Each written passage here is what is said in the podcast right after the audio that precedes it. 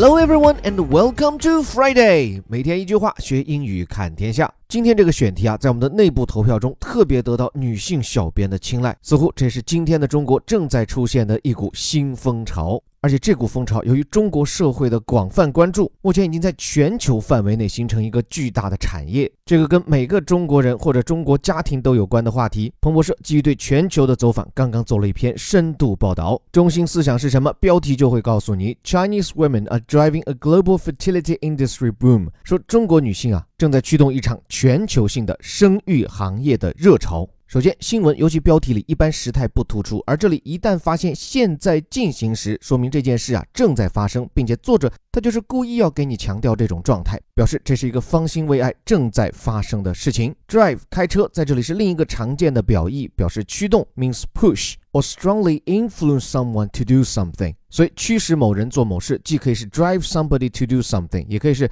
drive somebody into something，或者直接 drive something 就表示驱动了什么事件的发生。像在这里哈，就是驱动了一个全球性的 fertility industry boom。这里几个词，fertility 这词最早指的其实是土壤的肥力，the ability of the land or soil to produce good crops。 但后来呢，这个词就从土壤啊转移到动物，包括咱们人，就表示生育能力，the ability of a person, animal or plant to produce babies, young animals or seeds。所以基于这个词 fertility，如果是无法生育，英语叫做 infertility，就是 fertility 前面加上否定词性的 in。那回到这里，帮助生育的行业 fertility industry，他们迎来的是一个 boom。这算是我们微头条也好，外刊精读课上也好的常客了吧？表示的是一种生意的繁荣兴旺，means a quick increase of business activity。比如我们讲的经济繁荣叫做 the economic boom，或者就叫做 boom。另外，英语里面还有一个搭配叫做由盛转衰，或者叫做从繁荣到萧条，叫 boom to bust，b u s t bust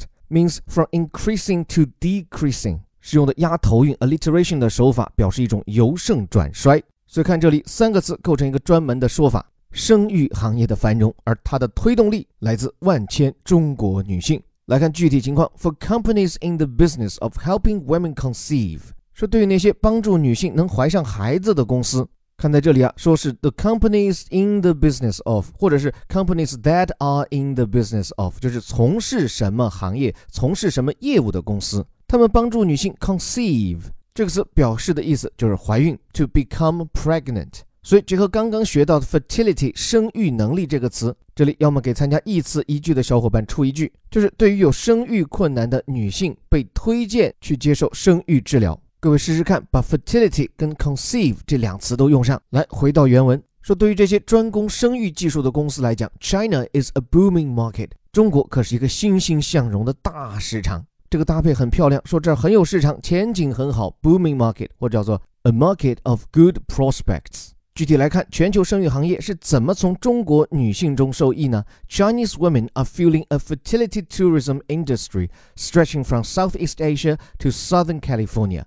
说中国女性当中正在兴起一项生育旅游的行业，而且出游版图是从东南亚一直到南加州。这句话里最生动的表述是那个动词 fuel。其实，在这里是 fuel 的引申义，天助燃料。天助燃料其实就是促进什么的发展嘛，means make something increase or become stronger。这里他们催生的一个行业还用引号圈起来，看来确实是个新鲜事物啊，叫做生育旅游或者叫生育观光。其实就出国去到这些生育技术公司，顺便呢也到这个国家玩一玩。现在比较火的目的地，第一个 Southeast Asia 东南亚，尤其比如像泰国。医疗条件在亚洲领先，收费也相对低廉。后面我们更具体讲。再一个就是 South California 南加州，其主要就是华人聚居的洛杉矶。这里这个句式各位有必要记一下：stretch from A to B，stretch 我们多次见的啊，讲的其实延展、伸展。我们比如说把你的身子要打开、要展开，对吧？stretch your body 或者 stretch your arms。后来基于这个意思，stretch 又延展出从哪儿一直拓展到哪儿这么个意思。我以前教雅思写作的时候跟小伙伴提过，其实 stretch from A to B。特别适合用来表述我们中文里面有两个非常常用，但换成英语又表达的很落俗套的表意，一个叫做包括。你看我们英语一下能想到什么？including，对不对？再有一个举例说明，我们能想到什么？For example，差不多了吧？但其实不管举例也好，包括也好，都可以直接用这个非常漂亮而地道的表达：stretch from A to B。你看这里这个说法不也就这个意思吗？说中国女性正在兴起的生育观光业，包括了东南亚，包括了南加州，或者叫他们去到的地方，比如说有东南亚，比如有南加州。所以这个时候，中学老师出场一定会跟大家讲一句啊，万变不离其宗啊，同学们。所以大家记牢了。接下来说这些海外的生育技术公司啊，提供的哪些服务呢？主要是两项哈，in vitro fertilization，试管内受精，也就我们常说的试管婴儿。in vitro 这其实是一个拉丁语的说法，means in glass，就是在玻璃里面，然后通过在玻璃里面使精子和卵子受精，最后再把它植入到女性的子宫内，这样生出来的孩子我们叫试管婴儿，test tube baby。但这里多说一嘴啊，很多人就把这种试管婴儿理解成是人工辅助受精，其实不是的哈。就我们所讲的人工受精，绝大多数时候不需要把女性的卵子从体内取出。而只是用些辅助手段，把男性的这个精子注入体内，让受精的这个过程还是在女性体内发生。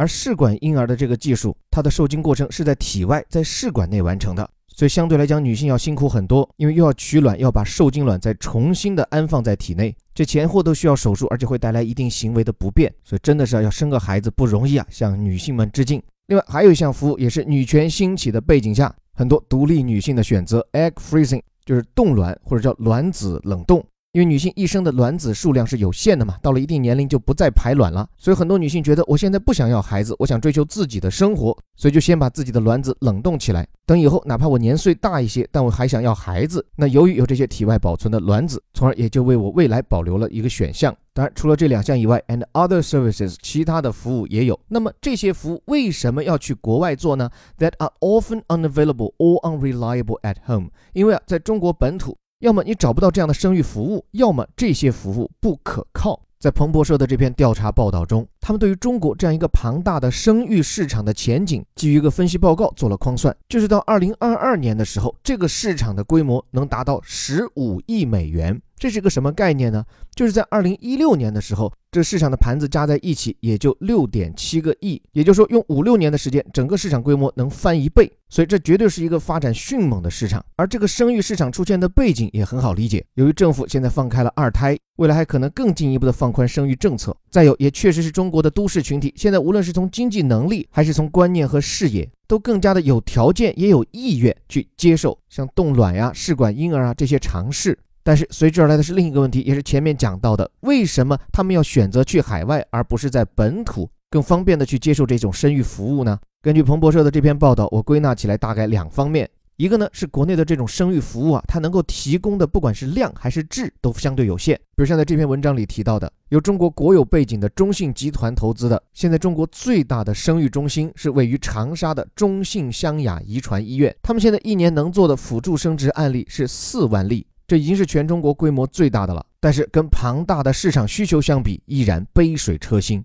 这篇报道里给到的数据，中国国家卫计委的统计，二零一六年中国有生育问题的病患数量是四千万，所以从医疗资源上是严重的供不应求。另外，在国内寻求这种生育服务啊，还有一个非常重大的瓶颈。就是政策限制。按照中国当下的政策，这种生育服务啊，仅仅面向那些已婚夫妇或者患有妇科癌症的女性。那如果是未婚的伴侣，或者是同性恋，或者是单身的女性，就没有办法获得这样的服务，只能去到国外。当然，由于国内生育市场的良莠不齐，哈，前几年很多不孕不育医院还是在电线杆子上做生意。也影响到国内这个行业的口碑，所以生孩子毕竟是一辈子的事情，很多人宁可多花钱到国外去找技术。这些综合因素加一起，催生了一个庞大的面向中国的全球生育市场。那么，中国人去国外寻求生育辅助服务。到底花了多少钱呢？那按照一份报告，仅2016年，中国人在境外的生育治疗就花了74亿人民币。所以现在的情况是什么呢？现在国内外的投资者都在积极的涌向这个生育治疗行业。一些比较有资源的，能在国内搞得定的，比如像中信这样的国企，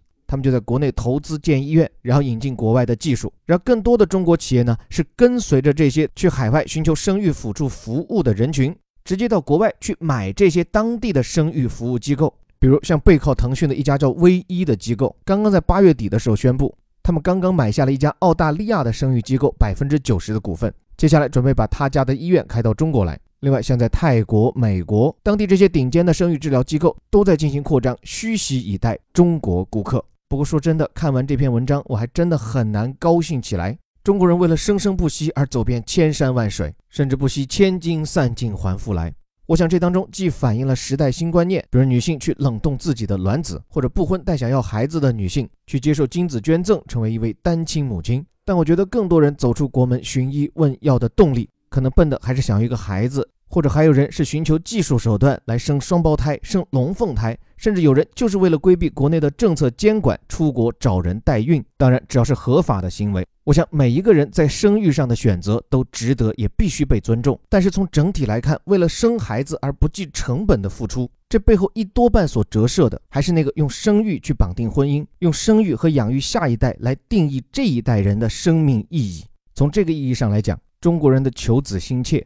不符合时代，也太拖累自己，甚至从某种意义上也是有些狭隘的。在西方国家，我们经常会看到一些哪怕不能生育的夫妇，他们也会考虑领养孩子。但在中国社会，甘愿冒着如此的成本和风险也要轻生，我想这恐怕也是某种传统观念的延续吧。总之，时间有限，最后一句话收尾。让外国人赚了中国人的钱，我并不觉得是什么问题，只要这个钱赚得清白、对价合理。但我觉得更值得我们深思的是，这种疯狂求子的背后，我们这种不计成本的花费，究竟是否符合这个时代，又或否太委屈了自己？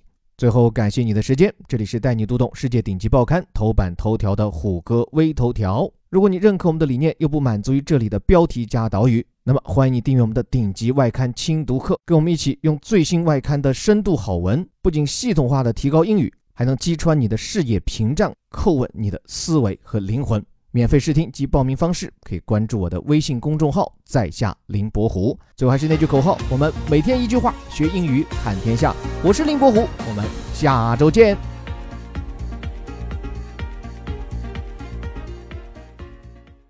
Chinese women are driving a global fertility industry boom. For companies in the business of helping women conceive, China is a booming market. Chinese women are fueling a fertility tourism industry stretching from Southeast Asia to Southern California, offering in vitro fertilization, egg freezing, and other services that are often unavailable or unreliable at home.